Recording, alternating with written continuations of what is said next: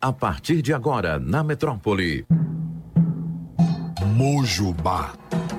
O espaço para falar sobre as tradições e elementos das religiões de matriz africana com quem entende do assunto. Apresentação: Cristiele França.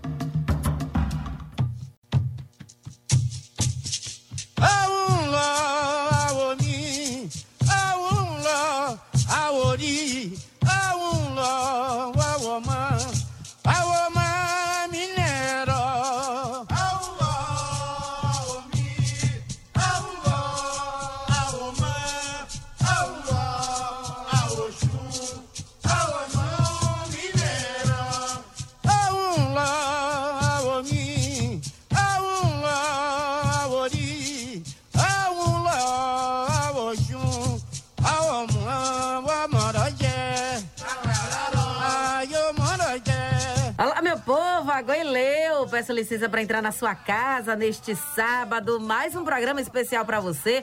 Hoje trazendo mais um assunto que com certeza você tem muitas dúvidas, viu? Não são poucas as vezes que nos meses de novembro vocês chegam para cá cheios de dúvidas, cheios de indagações, questionamentos e querendo saber mais mesmo, né, sobre o culto de Babaegum. Como é que ele acontece? Você já esteve em algum culto, Ababaegum? Pois é, se não esteve, se quer saber como é que acontece, precaver, se você pode ir, se não pode, que deve, que pode fazer, Chegue mais, nosso telefone 35055000. Você liga e participa ao vivo aqui do Mojubá. Pode mandar mensagens também pelo metro1.com.br ou ainda pelo nosso WhatsApp 981553258. Fique à vontade, esse espaço é todo seu. E agora eu quero anunciar o meu convidado de hoje, que vai nos ajudar nessa conversa, ajudar a gente a entender um pouco mais sobre esse assunto. Babá Rogério de Exu, seja bem-vindo, bom dia, sua bênção. Só uma ressalva, eu vou pedir música para o Fantástico, porque é a terceira vez que eu estou aqui no programa. Muito bem. Eu música. Exatamente. Na próxima a gente escolhe a musiquinha já para deixar isso, a música do Fantástico. Mas eu queria que Babá Rogério começasse falando pra gente, explicando um pouquinho quem é Babá Egum, né? Porque tem muitas dúvidas que, que permeiam essa entidade, muita gente tem medo, não sabe ao certo como é que se relaciona com Babá Egum. Vamos começar pelo princípio. Quem é Babá Egum? Babá Egum, assim, eu vou me restringir ao culto da tradição, porque tem essa questão do culto da diáspora, isso. que é o pessoal daqui da ilha, que é mais fechado. É, eu admiro muito. Eu adoraria que o povo do Candomblé fosse igual uhum. ao pessoal de Diegum daqui da ilha, porque o culto é para as pessoas que têm direito a essa informação. Não é qualquer pessoa que faz esse culto. Bom, então, Babaegum na Nigéria, né, é, é considerado um orixá, primordialmente um orixá. É muito perigoso você labutar com o Babaegum quando você não conhece uhum. qual é a essência do culto eles têm um costume é, de cultuar os seus entes queridos. Antigamente era feito, não sei, posso dizer hoje, por conta da globalização, por conta da, da, da, vigilância sanitária mundial, porque tem essa questão. Os mortos eram enterrados ou às frentes das suas casas ou aos fundos. E lá, é, por exemplo, aqui no Brasil, querendo ou não, a gente sempre tem uma referência, sempre os ogés estão segurando aquelas varinhas, os ixãs. Uhum. E lá na África, esse ixã é dado ao próprio Egum porque é ele que educa as pessoas da, da casa. Ou seja, se eu tenho um filho, a educação quem dá ele é o egum da família. E é uma educação a base rígida, né? literalmente né? rígida abaixo da porrada. Então o culto de Egungun é, é, é muito específico para cada tribo. É, Existem alguns que são ligados até à política, alguns que são ligados ao aconselhamento de família, e geralmente são de líderes de tribo. É, e, por exemplo, lá não tem um dia específico para culto de Egum. O Egum você cultua todo dia como uma pessoa como a gente está conversando hoje aqui. Uhum. Então é muito importante explicar para as pessoas que o Egum ele não é uma entidade do mal, ele não é uma entidade ruim, muito pelo contrário, ele é uma entidade ancestral onde a gente se aconselha, por exemplo, ah, já falando do culto de Egungun aqui no Brasil, né? Na casa de minha mãe Alda, é, que, que ele, o filho dela, Roberto Vieira, que é o que é o Ogé, né? Tem o nome que é o Alapinim, se uhum. não me uhum. engano é, ele é o responsável pelo culto de Babaegum. Então, quando você tem uma necessidade, geralmente quem é da raiz opó, né, sabe disso quando tem uma necessidade, está passando por algum problema, se dirige até os ogés e vai conversar com o Egungun. E Egungun sempre aconselha, passa um embó, passa um banho, passa alguma coisa. Mas é importante salientar que há uma diferença na, na expressão egum e egungun. Se a gente for olhar na fonética, a palavra é egungun significa osso. O egum, já a gente está tá falando de um orixá que é sacralizado, um ancestral da gente que é sacralizado. Então, quando você, por, as pessoas confundem, ah, vai fazer é bode egum para tirar o egum de cima dela. Uma coisa quando você passa na rua algum espírito zombeteiro, algum espírito ruim, se cria uma afinidade com você, com a sua energia, está lhe te alimentando. Uma outra coisa é você cultuar um ancestral, que é da sua família, que é um conselheiro que está ali para te ajudar e, e, vai fazer tudo o que puder para te ajudar, né? Em vários casos, é, na época que minha avó, minha gal era viva, é, o, o, porque na aqui no, no Beru, né? Que hoje a gente conhece como esse eu sempre chamei de Beru, porque é desde pequeno criado lá. É, tem Tancredo Neves, Beru ele descendo, o terreiro dela fica ali. E tem, e tem uns ogés ali. Então, quando ela estava doente, conta, conta o pessoal de lá, Marquinho, que é o Ogé, que é um dos líderes lá, que os babás iam visitar ela para dar axé para ela ficar boa. E realmente várias vezes aconteceu dela ficar boa de algumas doenças que eram espirituais. Mas como todo mundo tem um fim, todo mundo chega um fim, ela faleceu e é lembrada hoje como uma grande precursora também da família e é cultuada também no culto. E uma coisa importante de falar, né? No Brasil, as mulheres não têm um espaço dentro do culto de Egum. Sim. Já na Nigéria existe uma, uma, uma comunidade chamada de Deleguê. As pessoas aqui no Brasil eu tenho visto Deleguê como a simbologia do empoderamento feminino e também é. Essa sociedade na Nigéria, ela trata do Egum das matriarcas. Ou seja, assim como no culto de Babá Egum, os homens participam dali e fazem os fundamentos, no culto de Deleguê são as mulheres que dominam esse culto e levando isso para frente, ou seja, mantendo o processo da ancestralidade, da feminilidade dentro, que é muito importante dentro da religião. Mas isso está acontecendo aqui no Brasil também? Não, aqui eu não tenho conhecimento do culto de deleguê. O que acontece de deleguê aqui são.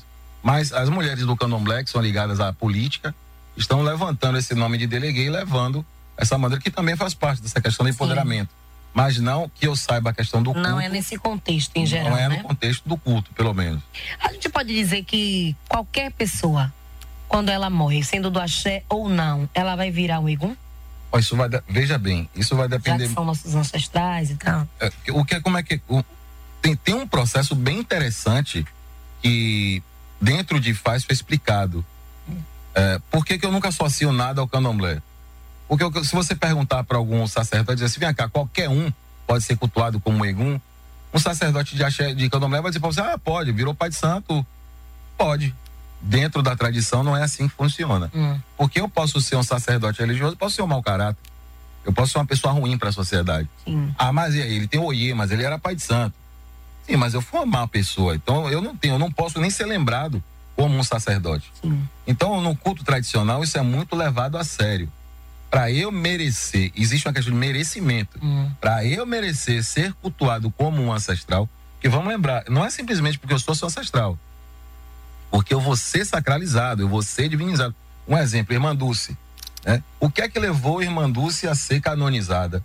Um histórico todo dela, o que ela fez lá atrás, quem foi ela, se ela foi uma boa pessoa, se ela ajudou gente. Então, na Nigéria, tudo isso tem um peso. Uhum. Eu tenho que ser, ter sido um bom sacerdote, reconhecido, iniciado uma par de pessoas, ter feito várias coisas boas. Ter, por, por que, que a gente sempre tem um cuidado de falar que há uma diferença entre pai de santo e sacerdote?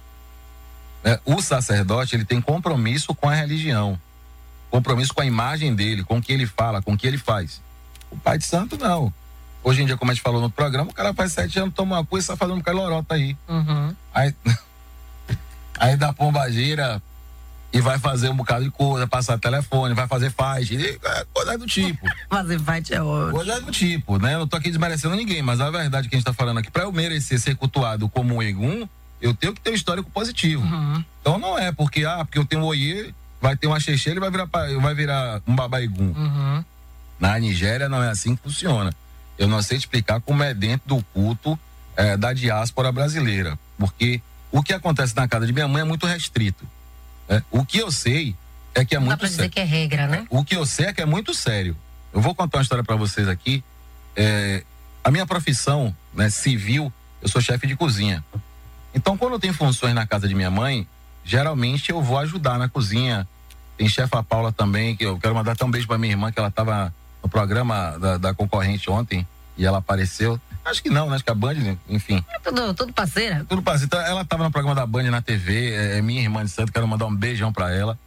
E, e, ela também cozinha pro pessoal e quando vai é, é muito é muito homem, muito, é muito ogé. E as festas são muito grandes.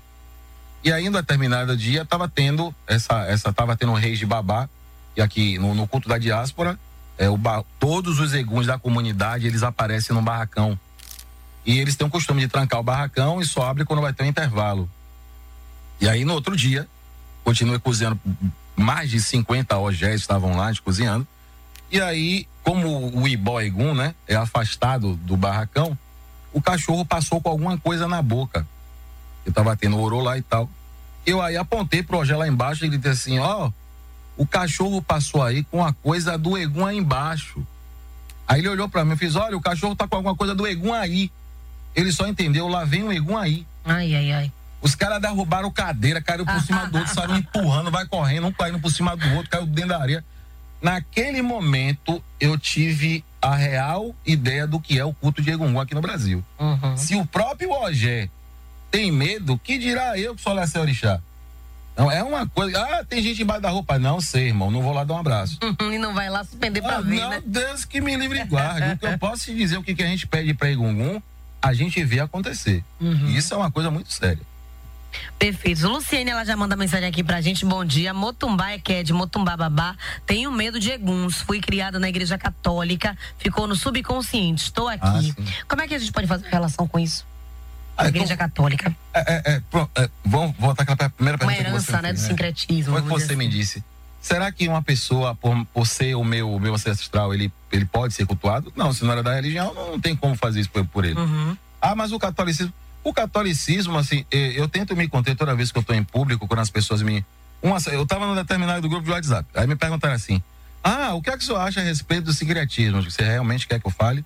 Porque se eu falar, você vai se ofender. Não, mas eu acho que o senhor não pode ser tão radical, porque ah, essa questão. O catolicismo não prejudicou em nada a nossa religião, porque. Olha, olha a, a viagem do cara. Não, o catolicismo não prejudicou nada.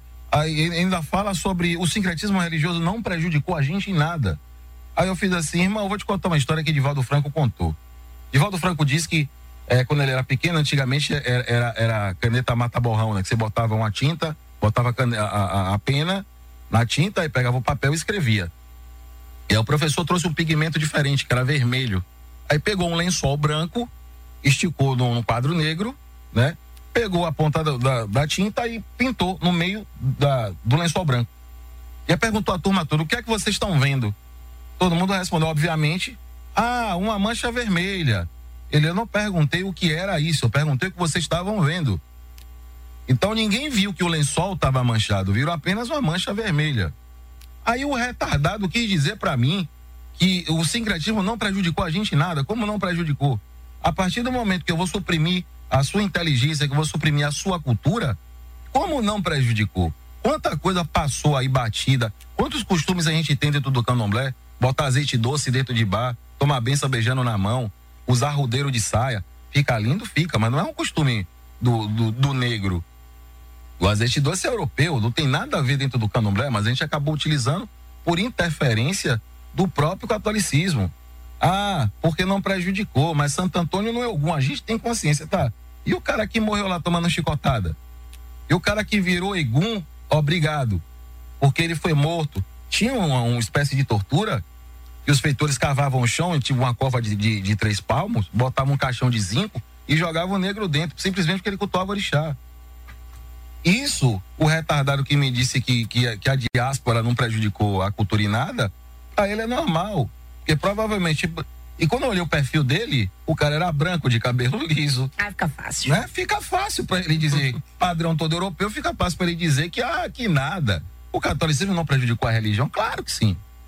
Até mesmo com essa relação com a morte, né? Que, como o nosso ouvinte relata aqui, ela tem medo justamente porque foi criada no catolicismo, então já teve todo essa, esse distanciamento, né? De se falar da morte. Agora, esse é um questionamento que eu tenho, assim. A gente não fala muito na nossa religiosidade sobre a morte.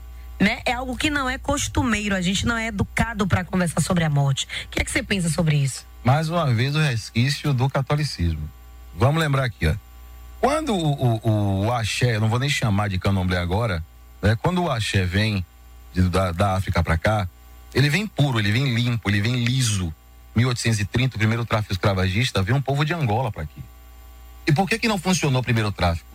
Porque os pretos se juntou tudo, era a mesma ideologia, a mesma língua, ninguém queria ficar preso. Quebraram a fazenda, mataram todo mundo, fugiram, criaram o quilombo e foram embora.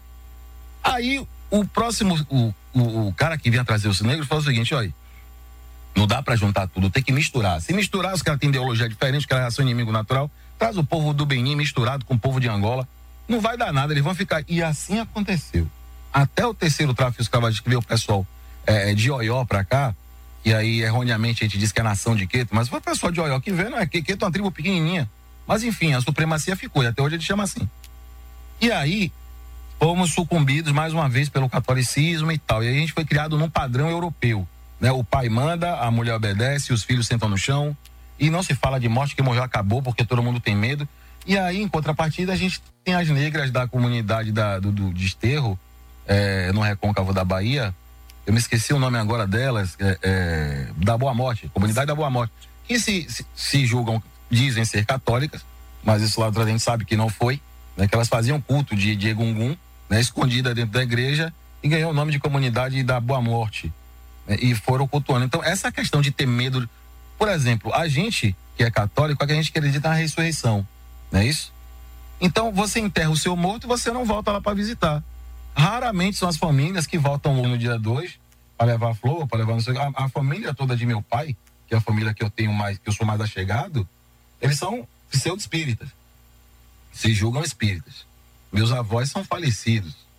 E aí rolou uma certa treta, né? Porque era para comprar um jazigo, não compra, compra, não compra. Aí viveram quase 50 anos juntos. Aí quando eu morreu, enterrou num canto, outro no outro. Super errado. Mas a minha educação de berço me diz que essa união deveria ser. Se durou na terra, vai ter que durar no céu. A minha educação religiosa fala a mesma coisa. Eu vivo com você 50 anos, eu morrer, você vai ser enterrada em um lugar, você enterrado no outro. Já a, a cultura de dentro de axé que eu aprendi, eu fui obrigado a aprender a cantar pregum. Porque eu, quando eu fiz orixá, eu jurei fidelidade ao Baba Egum, da Oiá de meu pai de santo, na minha primeira iniciação. É, eu ainda sou preso à casa daquele babalão que eu te disse por um juramento que eu fiz ao Egum da casa. Uhum. Então, tudo isso é da forma que você enxerga, da educação que você teve. Então, quando a gente fala de Egum, quando a gente fala da morte, é um negócio assombroso. Mas eu tive sorte de ser da família de, de cunho espírita. Então, a gente acredita que o corpo é uma casca. Mas não é porque é uma casca que eu quero que ela vá embora cedo. Né? Então, eu tenho o maior cuidado com a minha. E, e, sobre o dia de hoje, é um dia muito importante. Porque assim, como é que a gente sacraliza alguma coisa? Como é que a gente sacraliza um dia? Ah, qual é o melhor dia para eu cultuar e manjar? Dia 2 de fevereiro. Por quê? Porque todo mundo está voltado no egrégora só. Todo mundo está apontando ali, é 2 de fevereiro, é dia de... independente do profano. A energia está no sentido. A energia está concentrada no sagrado. Então, por exemplo, ah, hoje é dia de Egum. A maioria das casas de orixá vão estar tá tocando para balé, por exemplo, né? ou balé, como as pessoas chamam. Mas hoje é o dia mais específico para tanto. Se é que o culto é voltado para aquilo, né? Existe uma confusão também que isso aí é tema para outra coisa. O culto de orixá às vezes se confunde com a viagem da pessoa. Né? Então, hoje você cultua Egum. Não tem nada a ver com essa orixá, mas as pessoas tocam para balé porque eles têm parte com isso. Cada um, cada um. Mas hoje seria o dia mais específico. Ah, mas eu tô sentindo peso na. O traço quando, quando eu tô com um egum de rua, né? Se não é algum parente meu, ele não vai me prejudicar de forma nenhuma. Quando eu tô com egum, tô com encosto, um carrego, um peso. Mas tá falando o próprio peso, né? Você vai sentir peso nas costas, você vai sentir fome, vai levantar para comer, não come. Sente sem sede, não consegue dormir de noite. Ah, procura um sacerdote religioso para resolver isso. É? Não tem nada de ah, porque hoje é dia 12, eu não vou sair de casa. Eu vou me amarrar todo. Não tem nada a ver. Gum vai lhe pegar qualquer dia. Se você estiver em cor, qualquer dia é dia. Não tem esse negócio. Qualquer dia é dia de Maria. Mas as pessoas se voltam, né? O psicológico da pessoa tá travado. Não, né? porque é dia 2, meu Deus, eu vou morrer. E vai ter o quê? E é sexta-feira. Então, qualquer dia é dia de culto orixá. E não precisa ter medo, não ter medo não, vou ouvinte, porque o Egum não, não vai atrás de você porque, porque sabe seu endereço. Ele vai atrás de você por causa da sua linha energética, vibratória. Uhum. Passou de bobeira na porta do cemitério, tá na porta de bar de bobeira. Tem um bocado de trocinho ali. A, a, a comunidade espírita, é, é, é, quando eu falo comunidade espírita, eu não falo centro espírita, não. Estou falando dos espíritos das pessoas que já se foram. Que é uma coisa acaba puxando a outra. Por exemplo, uhum. um culto que se tem de pombagira, tranca-rua, não sei das quantas, sei o quê, é tudo egum. Tudo pessoa que foi viva com a linha vibratória. Observe que eles fumam, eles bebem, eles falam de, de moralidade, não são todos. Eles são muito diferenciados. Esse é de pessoa para pessoa. É o mesmo esquema que não pode se confundir com o culto de Exu. Que, por sinal, existem babás na Nigéria que eles só respondem quando se faz primeiro o culto para Exu e aí o babá responde. E tem babá que sai na Nigéria, ele fala primeiro com o Exu para depois falar com a comunidade. Então essa ligação é, é muito tênue entre uma coisa e outra. Perfeito. A gente está conversando com Babá Rogério de Exu e a gente está conversando hoje sobre o culto a Babá Egum, né? Esse culto sagrado. Explicando um pouquinho como é que ele acontece e você, ouvinte, pode participar com a gente. Tem mensagens aqui no nosso WhatsApp, 981553258. Sei que tem muita gente ainda cochilando, levantando da cama, mas mandem mensagens, interajam com a gente. Tem nosso telefone 35055000. É só ligar e participar ao vivo com a gente. Tem também uma premissa, Babá, antes que eu me esqueça aqui, o senhor falando aí sobre o dia de hoje, é, sobre a morte, né? Nossa relação com a morte, que eu queria saber em relação a, a, a essa premissa de que as pessoas do axé só podem ser enterradas, né? Só podem ir para a terra na sua morte. Eu conheço pessoas que gostariam, por exemplo, de serem cremadas, é, enfim, na sua partida. Como é essa relação? Realmente, é, no axé, tem que se enterrar na terra mesmo? Veja bem, isso é, é o que, é que a diáspora fez, né? Em, em, lado positivo. Tudo que a gente tem, aí as pessoas têm amanhã de falar assim, ah, mas aí o senhor está falando da tradição que não tem nada a ver com o candomblé. O candomblé e tradição são a mesma coisa. A diferença foi as distorções, as dicotomias que o candomblé sofreu durante o tempo. E um desses processos é o processo fúnebre, né? Você não tem carneira na África. É, o costume deles é enterrar no fundo de casa, na frente da casa. Ou cavou ali botou. Cavou, bota ali em posição fetal, raramente é deitado. Ou eles botam em um vaso, tipo os índios fazem, tipo aquela louça marajoara grande, para tipo um caixão, enterra em posição fetal. Então, de lá para cá, quando, quando, os negros vêm para cá, nos primeiros tráficos escravagistas, até, até a terceira geração de escravos que vieram, é, já em 1860, 1870, até na queda do Império de Oió, quando eles vêm para cá, esse costume se perpetuou até porque negro não era nada, né? O, o, negro era simplesmente um pacote de carne sem alma e se ele morresse, enterra de qualquer jeito, joga aí. Então uhum. se enterrava no chão. Quando algumas famílias de negros estavam juntas, eles faziam a cerimônia que, do Ixexê, que aqui a gente conhece como Axexê. Então eles faziam o Axexê dos negros em suas línguas e enterravam no chão, enrolado em pano. Mas por advento de falta de espaço aqui no Brasil, eu já vi alguém ser enterrado em carneira. Eu já vi sacerdotisa ser enterrada em carneira, né? É, e sepultar em gaveta. Eu já vi isso acontecer. E o povo das antigas acha isso horrível. Né? A, a, minha ex-sogra, ela faleceu e, e, poucos irmãos de santo dela sabiam cantar xixi, que cantou a xixi dela, foi a mãe de santo dela. Em determinado momento eu comecei a cantar xixi junto com ela.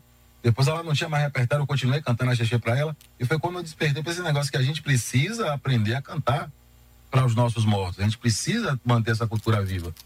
E ela foi enterrada no, no cemitério aqui na, na Estrada Velha. É, eu nem me lembro o nome do cemitério, mas enfim. É, eles têm. Ele parece com, com o Jardim da Saudade. É, é uma praça enorme, assim, bem verde. E aí eles tiram uma pedra e embaixo tem uma galeria. Foi enterrada em carneira também, né, de lado eu acho estranho. Uma, o próprio do é, é, o ele fala da necessidade da morte. Por que, que a gente morre? Os motivos da, da necessidade da nossa morte. Um deles é, ser, é, é, é, é tipo uma prova da vida. Né? Seja bom, seja legal, seja justo e mereça ser cultuado depois da sua morte. É, o próprio Lufiran, que a gente conhece como Xangô aqui no Brasil, e se autorgou Xangô, ele não tinha medo da morte, ele tinha medo de não ser lembrado após a morte. E junto com a esposa dele, olha que isso é histórico, isso não é invenção, não é, não é Itan, né? Que ela foi uma das primeiras mulheres, por isso o pessoal associa muito ao Yaigun. Uhum. Quando ela fez o primeiro Ixexê do pai dela, né? Quando ela chorou a morte do pai dela, como por exemplo, no interior o pessoal bebe o defunto, né? Fazem festa. É, na Espanha eles fazem festa também para o morto.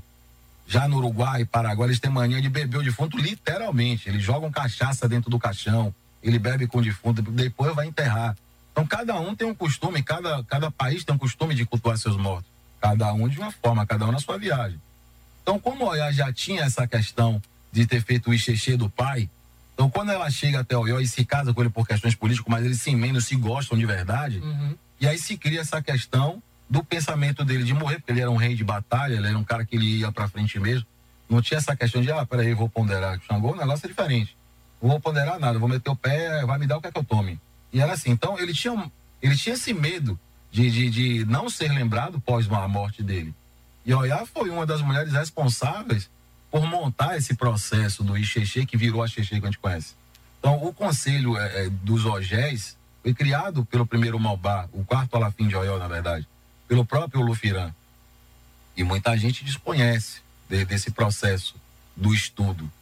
Mas os primeiros resquícios de, de cultos a Egungun aqui no Brasil foi do povo do Benin. Tanto é que tem costumes diferentes, mas como eu disse, eu não vou falar nada da diáspora, eu vou falar o que é referente ao que eu conheço, ao que eu participei. E, e os processos de Egungun funcionam dessa forma. Né? Então, muito do que a gente conhece sobre essa necessidade de se enterrar mesmo o corpo vem dessa, desse costume africano, né? De como é feito lá. Diga. Tá, só para complementar, o Odu Iekomeji, ele fala nessa necessidade de você voltar para onde você veio. Porque nosso corpo é uma essência. Né? O próprio católico diz isso: você veio do pó e volte para o pó. Se a gente serviu tanto ao Nila, né, com todo o sacrifício que a gente oferta para o Nila, por exemplo, quem é de axé sabe que é um ebó tutuaí. Né? Quem é sabe do, do processo, o que é que a gente oferta ali. Se você já ofertou tudo que você podia ofertar na sua morte, a última oferta que você faz é do seu corpo. Então, em tese, em tese espiritualmente falando, para quem é de axé, realmente o caminho é ser enterrado no chão, enterrado aí, porque é dali que a gente tira a nossa essência. Acho tão fino a pessoa, né? Vira pó. Queria. Olha. Aqui, né? né? Não, não, mas não vou fugir a regra, não, que eu não tô louca. Francisco Araújo diz o seguinte: Cristiane, bom dia. A benção mesmo mais novos, mesmo mais velhos. É, gostaria de saber do Babá Rogério, porque as pessoas falam geralmente alguém do axé, ele tá com egum. É normal essa fala? É certo dizer isso?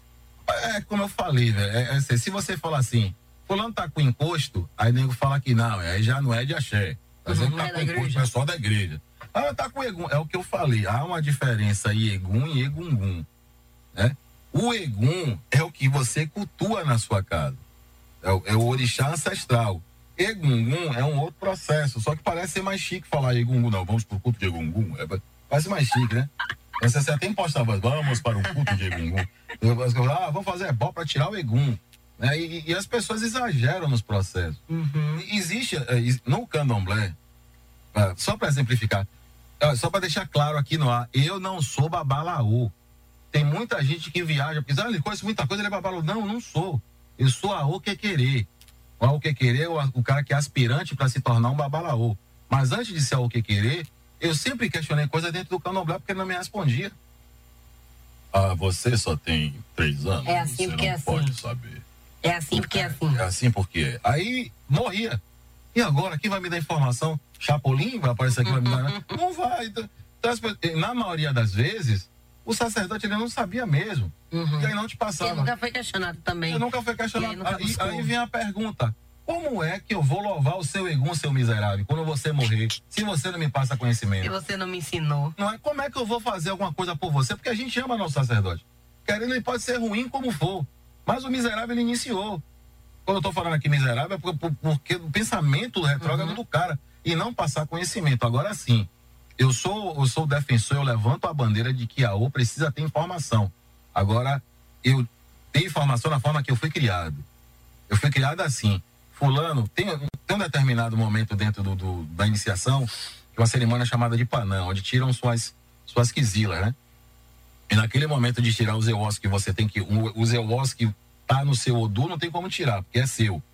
Os, os zeós que lhe dão, por, ah, não pega de vassoura, não abre a geladeira, não faz isso aqui.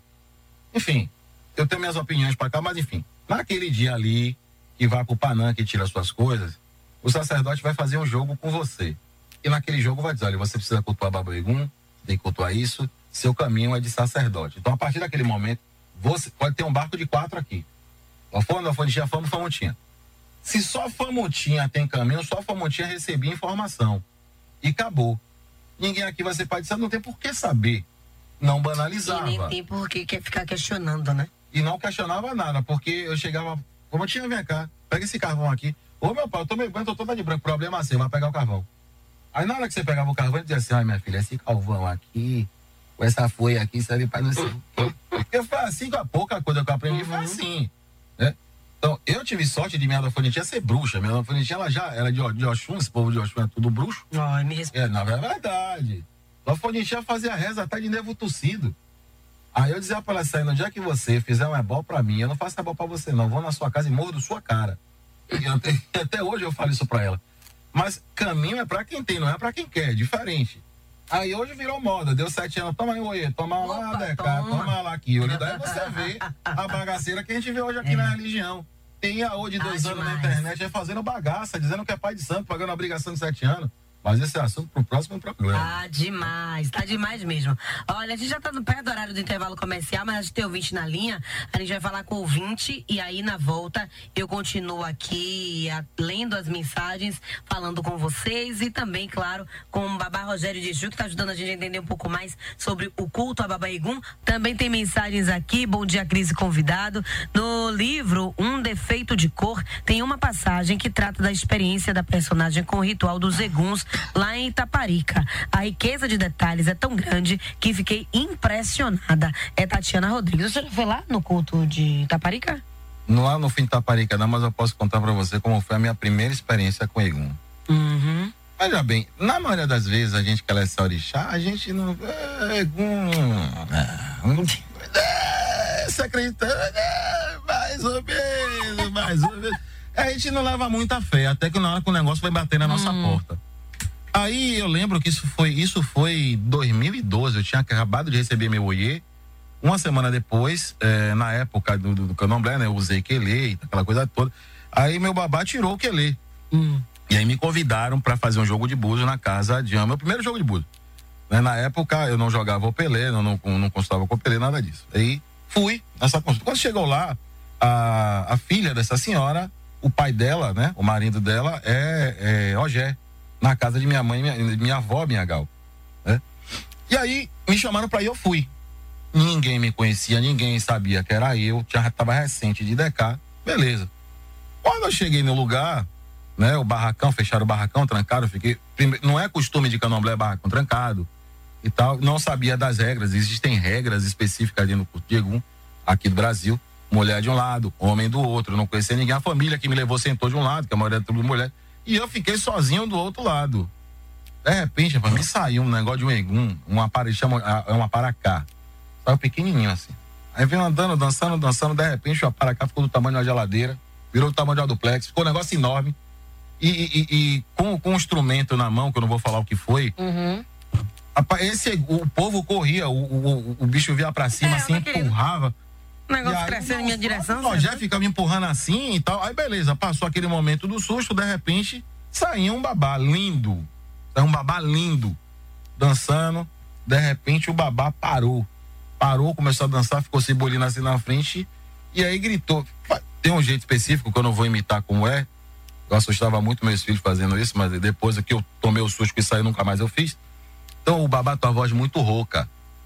E aí o babá falou assim: Batum de mim, babá Exu. Eu ouvi, fiz de conta que não era comigo e continuei no meio da multidão. Aí o babá gritou de novo: Batum de mim, meu Morixá Exu. Você tava me chamando, ele disse, o Morixá de Exu, vem cá que eu quero falar com você. Uhum. E eu me fiz de desentendido. o, babá. o babá lá falando. De repente, o Rogério encostou fez assim: tem algum sacerdote de Exu aqui? Aí eu... Pra aquele velho é. dedinho miúdo assim pra cima. É, foi, foi isso que eu fiz. Aí quando chamou a terceira vez, eu digo, velho, não é Já possível. Sem graça. Não, na terceira vez foi pior, que na terceira vez ele chamou meu urucó. Aí, peraí. Aí, aí quando o Egon gritou, babalaiona e bacolade faiola. Ah, digo, peraí, aí já tá demais. Já tá abusando, já tá Uma abusando. coisa alguém disse assim que me conheceu, que chegou pro Egon e falou assim: não, chame aí, é. Exu Leonan. Falou meu urucó todo. Aí, quando ele falou em lá no final, eu digo, fui eu, doutor, sou eu aqui. Mas não fez nada não. Aí me chamaram e me levaram no, no pé de ônibus, tudo escuro. E aí só via a vela acesa, eu com medo, velho. E, e, eu falo pouco, mas, mas, tipo assim, e você já tá com medo naquela situação, o Egum tá ali balançando na sua frente, você, você não sabe o que, é que vai acontecer. Contato imediato com o Egum. E aí, aí rolou, rolou ah, essa, né? Ah, beleza, a primeira experiência com o Egum. E eu só levei fé porque ele falou meu nome de santo todo. Uhum.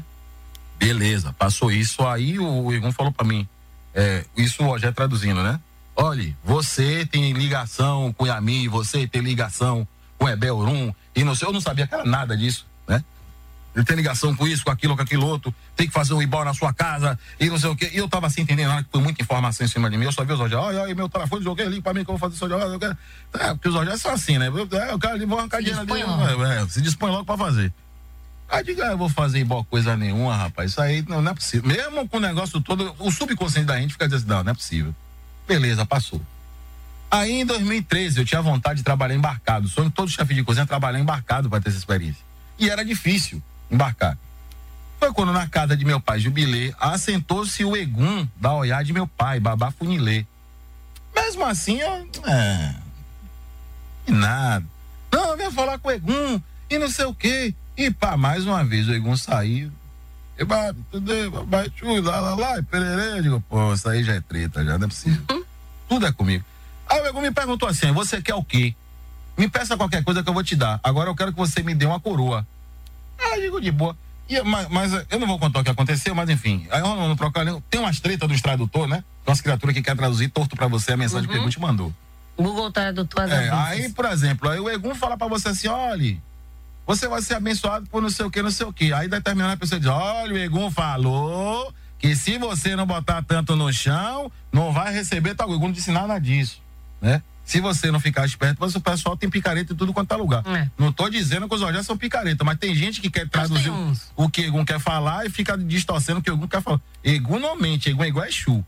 o papo com Egum é muito reto. Não ah. tem esse negócio de fazer curva com Egum. É isso, é isso. Não tem duas conversas. É cabra, é cabra, é bode, é bode. Não tem negócio de duas conversas com o Egum. Aí, beleza. Eu comecei a urubá com, com, com o Egum, pedi pra ele assim: olha, eu quero um trabalho em cima da água salgada. Se você me der, ele dá coroa, acabou, até porque eu não levo nem fé. Foi isso que eu disse. Larguei em urubá, não falei em português, porque uhum. não sabe como. Aí o Egum parou, olhou pra mim e fez assim: e ba minha fé, ori fé. Aí o povo ficou assim: qual foi que ele falou pro Egum aí? O Egum perguntou: você leva fé em mim ou você não leva? fé, ori fé? Eu digo: a fé, pai. Deixa o negócio rolar. Velho, no outro dia eu recebi uma ligação do nada. Do, ah, seu currículo tá aqui na empresa, não sei o que, tem uma vaga para trabalhar embarcado no avião MS-37, não sei o que, da Chain. Digo, hein? Digo, pá, vou dever minha alma agora, não é possível. E, e a, o engraçado que aconteceu essa ligação no outro dia e o babá ficou me cobrando. Eu fiz o meu primeiro embarque, desci. Eu morava no Largo do Tanque, meu terreiro era lá. E aí, onde eu morava, tinha uma escada e tinha um portão embaixo. Não tinha como ninguém passar na minha casa. Três dias seguidos, esse segundo, deu três bicudas na minha porta e eu vi ele saindo, ele entrando e saindo.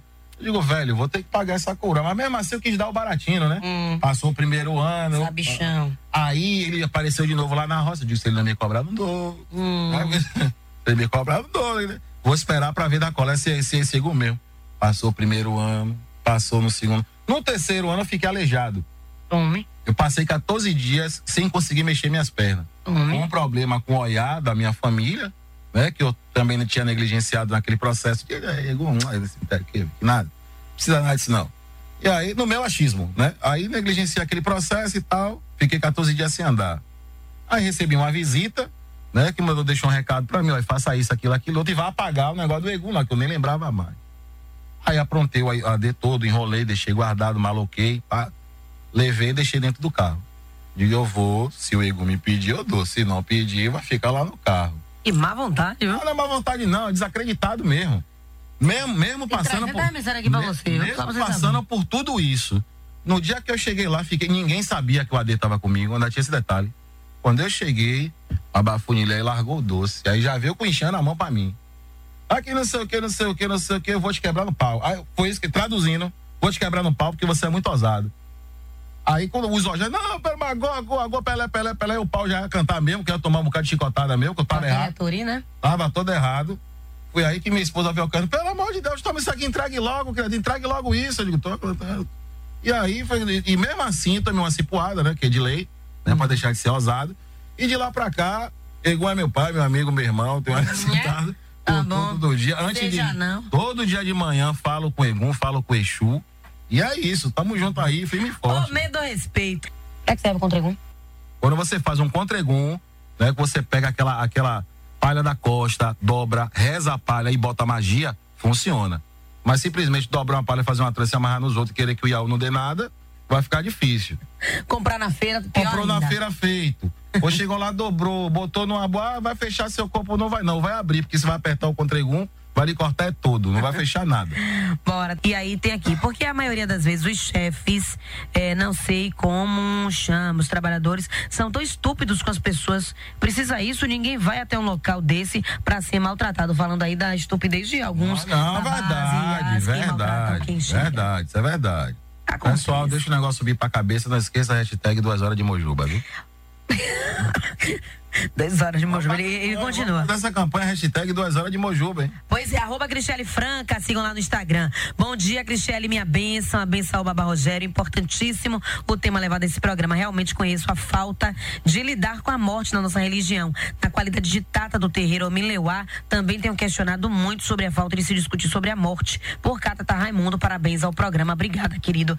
E principalmente isso que você trouxe, né? A importância da gente é, aprender, se dedicar a louvar os mortos, porque muitas vezes o que acontece é que a gente não tem esse esse ensinamento no terreiro e aí quando acontece um falecimento precisa buscar um pai de santo de fora, alguém mais velho, alguém que alguém conhece, que sabe cantar. Na maioria das vezes Sei. vai ter que pagar pau pra algemê, vai ter que pagar o preço do cara, porque o cara sabe fazer. Então, e, não é barato fazer a xexê.